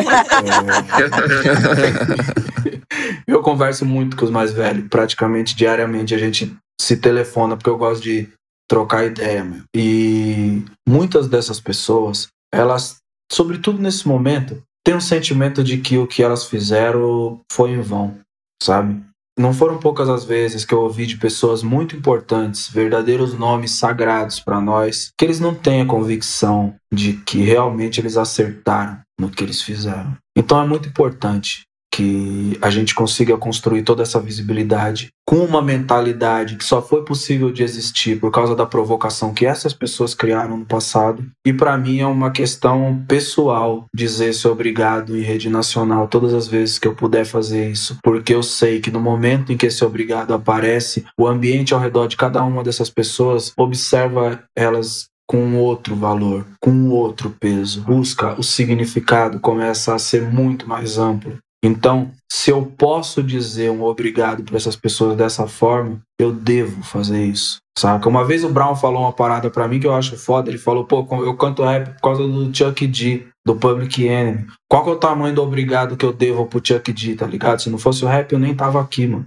Entendeu? Qual que é o tamanho do obrigado que eu devo para essas pessoas? O obrigado que mais bonito que eu posso embalar e entregar para elas é devolver para elas a sensação de que, mano, elas precisam ter esperança porque elas criaram a minha geração. Não existiria um Emicida se não tivesse o Milton, se não tivesse a Regina, se não tivesse a própria Sueli, se não tivesse a Lélia, que não mais está aqui nesse plano, mas está em energia, está em vibração, está em significado, se não tivesse o Hélio, é, o Mário Nelson e tantas outras figuras que a gente poderia ficar aqui falando, mas é, a gente tem muito, muito ouro ao nosso redor, sabe? A gente tem até uma dificuldade, assim, de tipo, meu, é, a gente quer fazer todo mundo ver tudo, a gente tem que sempre passar um pente fino, assim, de como que essa pessoa vai ficar de fora, ela não pode ficar de fora, cara, essa, caramba, ninguém vai entender nada, mas a gente vai tentando organizar de uma maneira que o povo também consiga acompanhar essa linha de raciocínio. Eu sempre brinco pensando numa coisa, né? Ser uma espécie de canivete suíço, se desdobrar em mil, é uma característica do nosso povo, entendeu? Dar amplidão a essa característica é, é uma característica do nosso tempo. Exatamente. Então, a gente une essas duas coisas e vira essa antena que alcança as pessoas com coisas bacanas e dá a oportunidade desses obrigados chegarem em quem precisa ouvir eles. Uhum. Eu acho que só para complementar um pouco desse, desse ponto de vista, assim, a gente chegou a fazer bastante isso na época do São Paulo Fashion Week, né? A gente fez um dos desfiles mais é, épicos da semana de moda de todos os tempos, assim, única e exclusivamente por ser quem a gente é, né? Por levar para passarela pessoas é, que representam o ambiente do qual a gente veio. E no audiovisual a gente tem procurado conduzir da mesma, da mesma maneira, né? Expor de uma maneira é, elucidativa como esse processo de apagamento histórico acaba fragilizando a potência da sociedade brasileira, do povo brasileiro, de fato, né? E como é aí que mora a nossa, a nossa grandiosidade. Esse episódio que você falou, Flávio, para mim ele tem um, um significado bastante relevante estruturalmente de narrativa e a série como um todo também eu te explico o porquê. Tenho duas grandes referências como professores, assim, eu sou apaixonado. Um é o Hélio e outro é o Milton Santos, assim, que infelizmente não tivemos a oportunidade uhum. de conhecer em vida. Que são, eu diria que são como os nossos mais velhos, como eu acabei crescendo sem pai, eu diria que são como pais para mim, assim, de verdade. E nessa entrevista do Hélio eu não pude estar presente, assim, só que eu assisti esse documentário, esse, esse corte desse filme tão vezes para construir a narrativa, junto com, com a direção, que eu sei todos os movimentos do Hélio no, no episódio como um todo, assim. Eu até falava, mano, acho que quando eu, que eu sou magrelinho, né, falava, eu já me vejo, olha como isso é interessante, né, que eu assistia ele e assistia o 2 que vai, que é o episódio que vai ao ar hoje, né, que a gente tá gravando na quarta, mas na,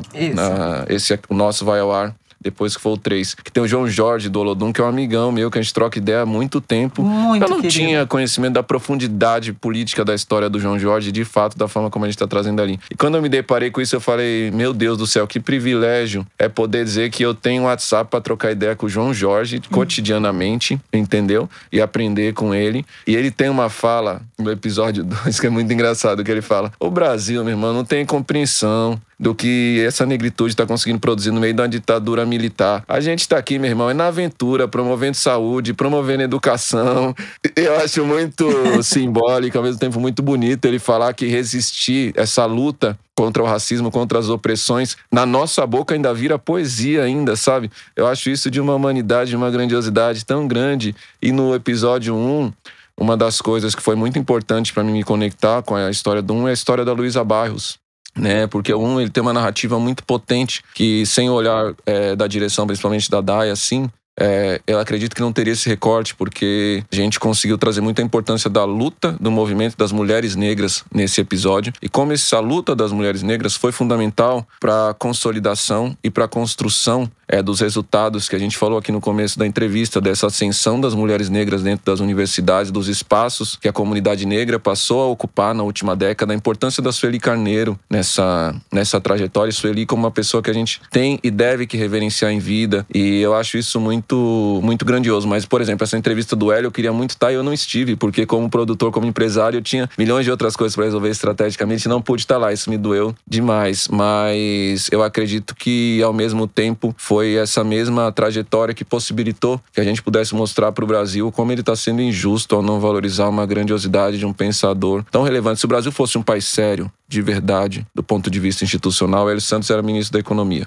Se o Brasil fosse realmente comprometido é, com os valores que ele precisa se comprometer na próxima década, entendeu? Não podemos perder essa, essa grandiosidade dessa mente tão brilhante que a gente tem que pode prestar os seus serviços e realmente resolver questões estruturais graves da nossa sociedade que realmente são fundamentais para pavimentar o futuro, sabe? Essas é, são as brigas que eu sou muito apaixonado por comprar. E os acervos, né? A gente, infelizmente, lidou com uma questão no meio da pandemia, a gente produziu isso no meio da pandemia. Foi muito desafiador conduzir esse projeto no meio da pandemia de maneira remota, porque a gente perdeu muitas pessoas que estariam na série. É, a Eleonora, que está no último episódio da série, nos deixou três semanas atrás. Né? A gente está lidando com muitos acervos de herdeiros, pessoas que sentiram na pele essa opressão da discriminação racial, de fato, que guardam a memória da sua família. E essa comunicação, esse sentimento, essa troca para viabilizar esse, esses produtos mostram como a gente tá, como a gente é bastante fragilizado e a única alternativa talvez seja a coletividade mesmo dentro do ambiente de negócio também, porque eu acho mágico, por exemplo, hoje a gente troca muita ideia, tá mais próximo do Milton e da Regina do MNU e como para mim é importante que eles saibam que eu aqui com 32 anos só estou aqui por conta da luta deles em 78, sabe? Como isso é importante para eles, mas é importante para mim também, porque estando nesse espaço hoje, forma eles sabem que a luta deles não foi em vão e que aqui na Lab eles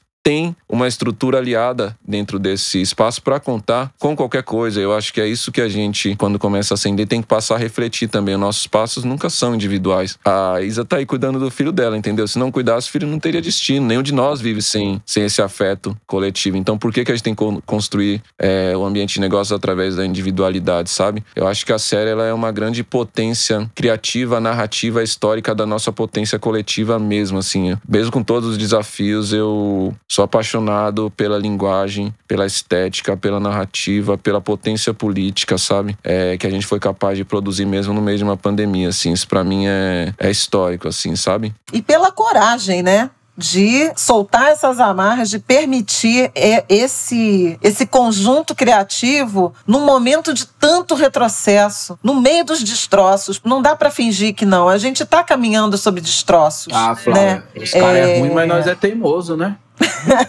ah, eles são ruins, mas nós é terrível. É. Vai.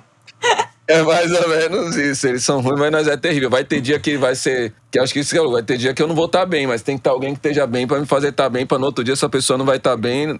E é assim, entendeu? Nessa gente troca. Se segurando. Eu tenho, eu tenho uma história para contar, uma breve história para contar antes de encaminhar a próxima pergunta. A gente daqui a pouco tá chegando ao final, né? Porque senão se deixar a gente vai ficar aqui o dia inteiro. Mas eu tenho uma breve história que é o Martin, meu filho, só existe por causa do Emicida. Como assim? Como assim? Então, e na Lázaro, verdade, é, Lázaro e Emicida são padrinhos do É pra do pedir uma pensão aqui. Ratinho! O que, que aconteceu? Vou contar a fofoca. Os Angulas já devem até saber, mas eu vou te contar agora pessoalmente que você fez uma participação no filme Medida Provisória do Lázaro, aquela cena final que foi gravada ali no centro do Rio. Naquele dia, o Lázaro chamou, convocou todos os amigos para irem fazer a figuração ali daquela multidão que tinha que caminhar. Os pretos tudo. A minha mãe falou pra mim, ai, vamos lá, vai ter gravação, não sei o quê, nananã. Eu, ai, mãe, pô, vamos... Aí ela falou assim, a Thaís falou que vai ter um show do Emicida. eu, não sei, eu, eu não lembro de ter falado show, mas Foi show. E o Rafael, que é o meu marido, é filho de amigos da minha mãe, que também são amigos do lado. Foi arranjado, né, gente? Então foi a mesma coisa. Os clãs de Oliveiras, o casamento foi totalmente, totalmente arranjado. arranjado. O pai dele falou a mesma coisa, vamos lá, não sei o que. Aí ele, pô, pai, tô voltando do plantão, não, ele não vai ter show do Emicida. E aí o Rafael foi também. E foi lá que a gente se conheceu. E depois daquilo, a gente nunca mais se desgrudou e 11 meses depois, Martin anunciou a sua chegada para nascer em dezembro de 2020. O que, que você tem a dizer sobre isso? Cara, isso aí foi casamento indiano total, meu. Você foi super arranjado. Isso era um plano dessa super família. Arranjado, super arranjado, foi um Eu preciso plano, confessar que o Raul, o pai do Rafael, já dizia isso. Meu filho, eu sou a filha, tem tudo a ver e tal. Ele foi o primeiro, pai do noivo. Vislumbrou. Já, já meio que lançou, lançou o feitiço. Então, queria dizer clãs, que a culpa clãs sua foi ser fã do Emicida que levou a gente a ter um filho, tá vendo? A gente foi até lá para esse show que não aconteceu, que foi propaganda enganosa, porque era uma participação, não tinha nada a ver o que venderam pra gente. Mas Martin está aí, muito obrigada, tá, Emicida, pela sua música, porque foi ter te conhecido, que fez eu ter um filho maravilhoso show dele. Pra vocês, né? Em resumo, é isso, né?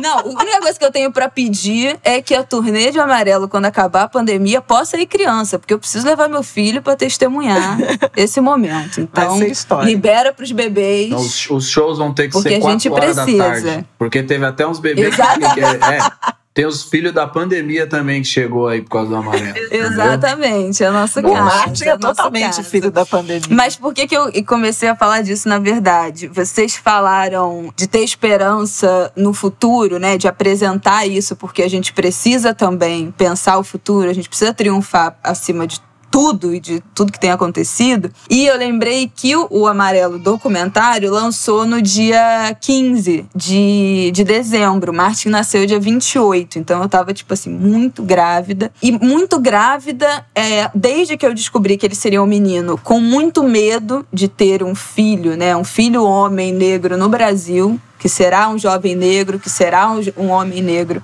num país que odeia, que tem como projeto exterminar especialmente os homens negros, encarcerar, exterminar. Então, eu, eu, só, eu tinha a ideia de que eu teria uma filha menina. E quando eu me deparei com. Também, eu acho que pelo, por esse medo. Quando eu me deparei com a notícia que seria um menino, eu, minha primeira é, reação foi o, o ficar com muito medo. E eu acho isso muito injusto. Escrevi também sobre isso depois de assistir o documentário que eu assisti e aquilo me encheu, assim, de uma esperança do tipo, não, peraí, eu vou ter um filho. Era isso que eu precisava. Então eu escrevi até um texto falando sobre como assistir o documentário me deu esperança de que o Brasil também é, é um país que violento, é um país racista, mas também produz outras coisas. E grávida ali naquele momento, a gente já tinha decidido que a roupa, primeira roupinha dele seria amarela, por causa também das letras, do, do, de, principalmente de Principia. E aí, com a roupinha dele já, tipo, pronta para ir pra maternidade, meio que a qualquer momento, assisti o documentário e aquilo me, me abriu, assim, pra. me lembrou, sabe? Eu acho que foi uma lembrança naquele auge ali da, daquele momento de já segunda onda, né, que a gente estava voltando a, a se enclausurar ainda mais de novo, de que tempos melhores viriam e que eu precisava também é, tá pronta para oferecer é, essa, esse otimismo e essa história para o meu filho. E aí queria perguntar para vocês, Fiote como tio, seis sobrinhos e Emicida como pai, como é que é essa relação com as crianças, as crianças e com o futuro. E eu aprendi com a Morena Mariá, que é uma pesquisadora de afrofuturismo, que ela fala que o maior projeto afrofuturista dela é a filha. Ela tem uma filha que acabou de fazer um ano. E o Martin é definitivamente o meu maior projeto afrofuturista. As crianças pretas, eu acho que devem ser o nosso maior projeto afrofuturista. E aí eu queria saber como é que vocês é, pensam é, a infância pensam o futuro e a sua experiência com a paternidade. Emicida. Quero falar que você já é o meu projeto afrofuturista materializado. Ah. Eu já tenho meu projeto afrofuturista. E o que você tem a dizer, Flávio Oliveira? Deu certo? Claro que deu certo. Fiote é um tiozão muito legal de todas essas meninas. Comece, Fiote, comece. Cara, eu, eu amo ser tio. Assim, amo muito, porque ser tio, é, eu acho que tem o mesmo sabor de ser pai, só que sem a responsabilidade de ter que cuidar cotidianamente. eu ia falar sabe? isso. Eu ser avó é mais ou menos isso também?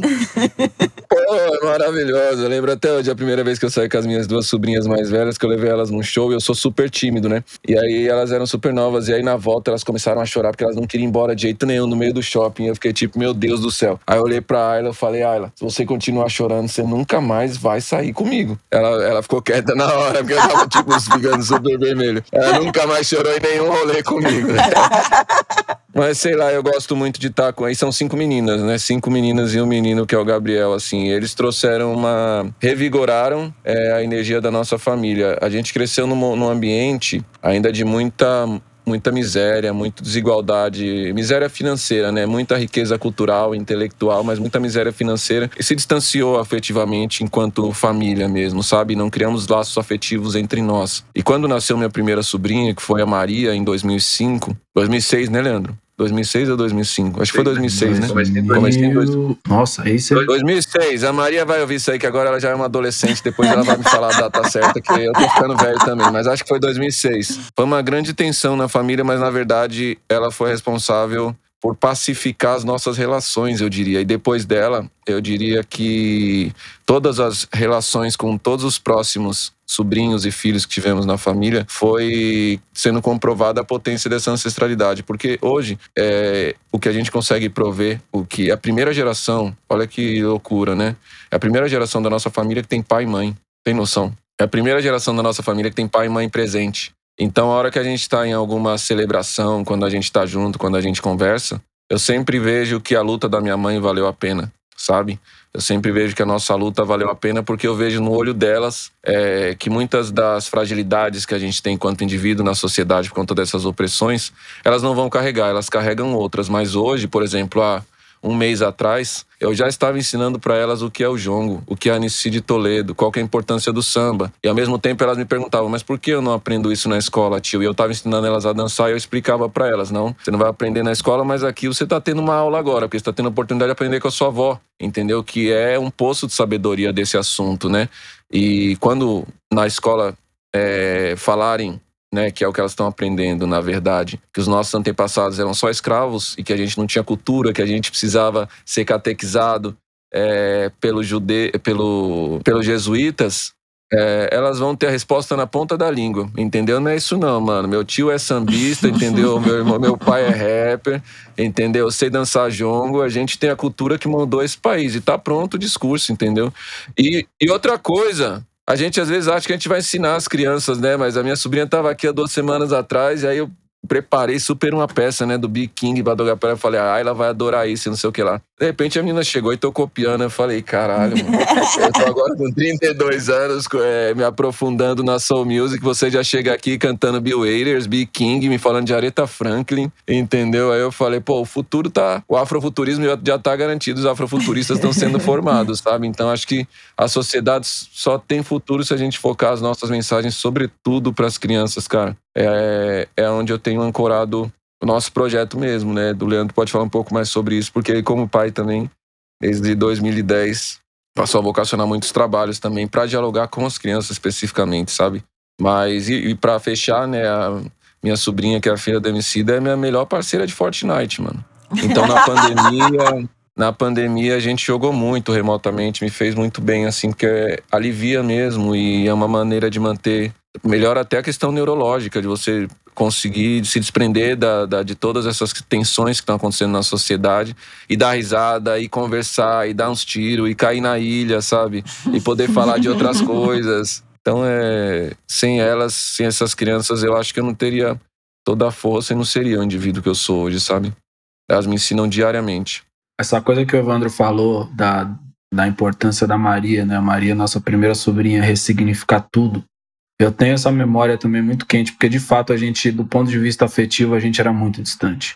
Sabe, todo mundo tá preso no seu próprio mundo e meio que a gente convivia dentro de uma mesma casa, mas a gente mal conversava uns com os outros. Então a Maria foi a colinha que fez todo mundo se aproximar, porque todo mundo grudou em volta dela, sabe, no berço, essa imagem de tipo assim, ai meu Deus. Então, ela, todo mundo, de repente, todo mundo queria fazer tudo para Maria, sabe? E assim todo mundo virou o time que, que cuidava dela e as outras crianças foram chegando e esse sentimento foi se intensificando cada vez mais. É, eu costumo dizer que quando eu, fico, eu me tornei pai, minha vida deu um restart.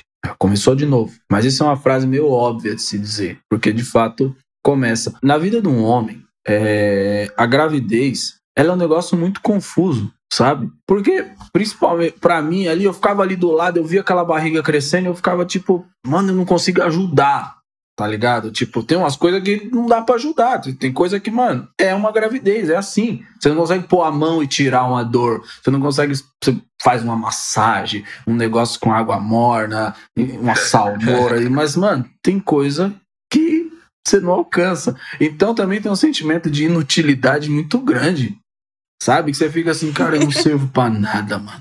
Sacou? E é muito abstrato, né? Total. Eu acho que até para as mães é muito pouco falado disso, Sim. dessa ideia de que quando você descobre a gravidez, a mãe é tomada por um amor genuíno, avassalador. E não é verdade para todas. Tem, tem mulher que só se conecta com o filho depois que ele nasce, né? Com, com o tempo. Aquela relação é construída com o tempo. Eu só fui começar a me conectar mais com a barriga quando ele começou a chutar. E, e, assim, não foi uma gravidez planejada, mas foi uma gravidez muito desejada, muito sonhada. Mas nem assim, naquele início que você não sente nada, não vê nada, a barriga não cresce, você não tem nenhuma sensação. Cadê, né? Cadê esse. O que, que é isso que tá dentro de mim? Então, é, é não é simples assim. Leandro, tem uma história engraçada que eu queria que você contasse depois. Eu, o dia que ele me contou que a Carolina estava grávida da da Estela, mano. O Leandro tem uma forma de traduzir questões complexas em, uma, em 140 caracteres. Ele me contou desse jeito, assim. Ele falou, então, você pai. Aí eu, tipo, caralho, tinha acabado de sair de casa, tem, tem que pagar o apartamento. Nós estamos lançando uma mixtape de 25 faixas, não estamos conseguindo nem se alimentar direito. A resposta dele, super tranquila, foi: Mano, nós só vai ter que trabalhar mais. Tem mais uma boca para alimentar agora. Não, e eu adoro. Sabe o que eu mais gosto dessa história? Foi que vocês perceberam que sutilmente, desde já, a criança era uma responsabilidade oh, coletiva da empresa. Eu ia falar isso, o nós, né? trabalhar mais, hein? Se vira aí, amada. O filho é nosso. Ai, Jesus. Toma que o filho é nosso. Mas quando é que você se sentiu pai? Isso que você falava da gravidez e tal é, de estar tá muito de fora. Tem um start? Tem coisas que vão colando a gente, né? Como, por exemplo, sei lá, o primeiro ultrassom. Putz, uhum. quando você faz o primeiro ultrassom, quando você tem a oportunidade de ouvir o coraçãozinho. Para mim, acho que talvez por causa da música, por causa da audição, quando eu ouço o coração da, das crianças a primeira vez, tanto com a Estela quanto com a Tereza, foi a primeira vez que, tipo, aí desceu a água nos olhos mesmo, que eu falei, ixi, mano, é verdade. O bagulho tá aí. É verdade. É real. E aí, tipo, depois tem aqueles. Agora tem esses ultrassom tudo chique, né? Com imagem e tal, mas que também, sei lá, eu prefiro ainda o som do coração, porque quando você faz esses ultrassom 3D, não parece que a cara dos nenê tá tudo melecada, assim, tipo.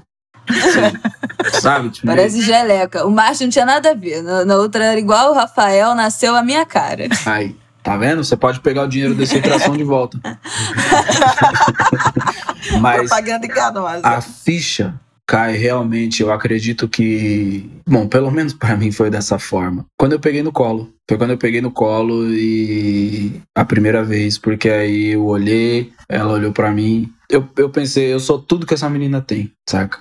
E a sensação de ser tudo pra alguém é uma sensação que você se sente sagrado, saca? E aí eu acho que ela me colocou numa posição de olhar pro mundo, porque, pô, Evandro pode falar, direto ele fala isso aí também. Ele é rei de argumentar comigo assim, ô, você tem que falar com tal pessoa, mas fala o MC da amarelo, não fala o MC da primeira mixtape, não, senão você vai machucar as pessoas, tá ligado? Toda vez que ele precisa que eu chegue fofinho, ele fala, ó, o MC do amarelo precisa ligar lá, não sei aonde, falar com não sei quem. E o amarelo é filho dessa experiência, né? E, e o amarelo é filho dessa experiência. É, a gente também estava num, num ambiente, isso é interessante de falar, né? Por exemplo, a Toninha, que trabalha com a gente até hoje, ela estava grávida da criança que nasceu, que é o Raul, que tem a perna do meu tamanho hoje, sabe? Então, meio que todos nós fomos descobrindo a paternidade numa, num momento muito próximo, sabe? A música da primeira mixtape que fala de paternidade ali, a Preciso, que chama Melô do Mundico, que é o pai do Raul, mano, ela é feita na primeira pessoa, mas é porque eu tava muito grudado na, na gravidez da Toninha. Sabe? Eu ficava perguntando as coisas pra ela e eu, eu ficava ansioso, porque eu, eu fiquei, fiquei com a impressão que a gravidez dela durou uns oito anos, sabe? Porque eu ficava, meu, mas não nasceu, e como é que tá? Ele já tá chutando. Caramba, tem alguma coisa. E eu, eu vivi tanto isso que eu acabei escrevendo uma música como se eu tivesse sendo pai ali. Eu vinha ser pai um ano depois, né? Quer dizer, um ano depois eu recebi a notícia que eu ia ser pai, né? E dois anos depois foi que a Estela nasceu. E eu acho que isso me provocou até como ser humano mas o resultado disso tem duas coisas. A primeira mais direta é eu comecei a cantar mais baixo. Por que, que eu comecei a cantar mais baixo? Porque tinha criança dormindo em casa. tá ligado? E aí eu fiquei viciado nesse bagulho de começar a falar mais assim. eu E até hoje eu falo desse jeito. Ele virou João Gilberto. Tô- tá, não, foi isso mesmo. Foi isso mesmo que aconteceu. E, e- e a outra coisa é, eu sempre quis conseguir desenhar vida com música. Porque é muito fácil desenhar morte. É muito fácil desenhar violência. É muito fácil ser incisivo com um assunto duro, sabe?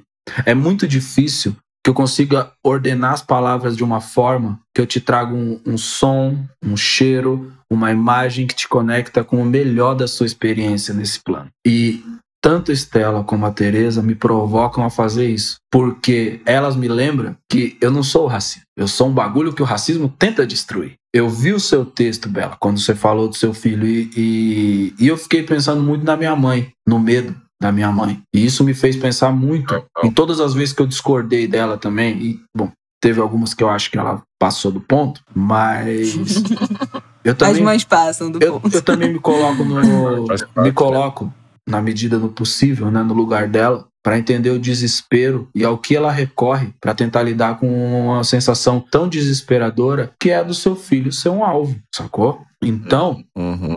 é, eu acho que a maior conquista. Aí você falou da Morena, e aí você falou do Martin, sabe? Que eu acho que. Aí a Flávia falou de você, e que eu também sou o projeto da minha mãe. E conquista. Por mais que vários dos antigos não tenham teorizado, racionalizado da mesma forma, tudo isso que a gente tá falando aqui. Numa coisa, eles foram foda. Porque eles conseguiram criar um caminho para que nós estivéssemos trocando essa ideia aqui hoje. Sacou? E isso é a coisa mais foda que você pode fazer. Porque, como diz nosso mano Tiago, daqui de Portugal, que trabalha com a gente, ele fala: Eu não sei se a gente vai conseguir salvar o mundo inteiro, mas eu acho que a gente está salvando vários mundinhos. E salvando mundinho por mundinho, a gente consegue salvar o mundo em algum momento, sabe? O que os mais antigos fizeram foi salvar esses mundinhos da vida deles, que somos nós, saca? Esse bastão foi sendo passado e agora a nossa responsabilidade é fazer com que essas crianças, mano, emane cada vez mais vida, para mostrar cada vez mais como que a sociedade na qual a gente vive se comporta de uma maneira equivocada,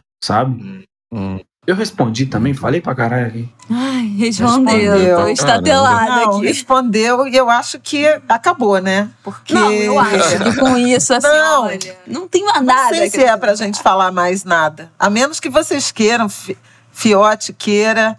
é, Mas eu acho que a gente fez uma, uma viagem, uma travessia tão bonita, cheia de interseções, é, de coincidências que não são coincidências, na verdade são trajetórias assemelhadas. A minha né? favorita foi a do show do Emicida que nunca teve. Não, tu acredita. É pior que é verdade. O pior é que essa história é verdade. Então eu tô assim, seca para essa pandemia acabar. Fiote, você quer encerrar, Ah, eu- Fiote? Ah, eu quero só, quero só agradecer, complementando um pouco disso que o Leandro, que o Leandro trouxe também. Eu acho que meu, minha maior missão, assim, nesse momento, depois de ter todo esse conhecimento da tensão racial do nosso país, é fazer com que a gente consiga curar nossas feridas também dentro dos ambientes familiares, principalmente, que é onde eu acredito que o racismo comprova a sua, o seu projeto de maneira mais violenta, porque eles conseguem se dissociar pessoas que se amam, né? Então pode parecer clichê e tá lá no amarelo, né? Mas pais, né, perdoem seus filhos.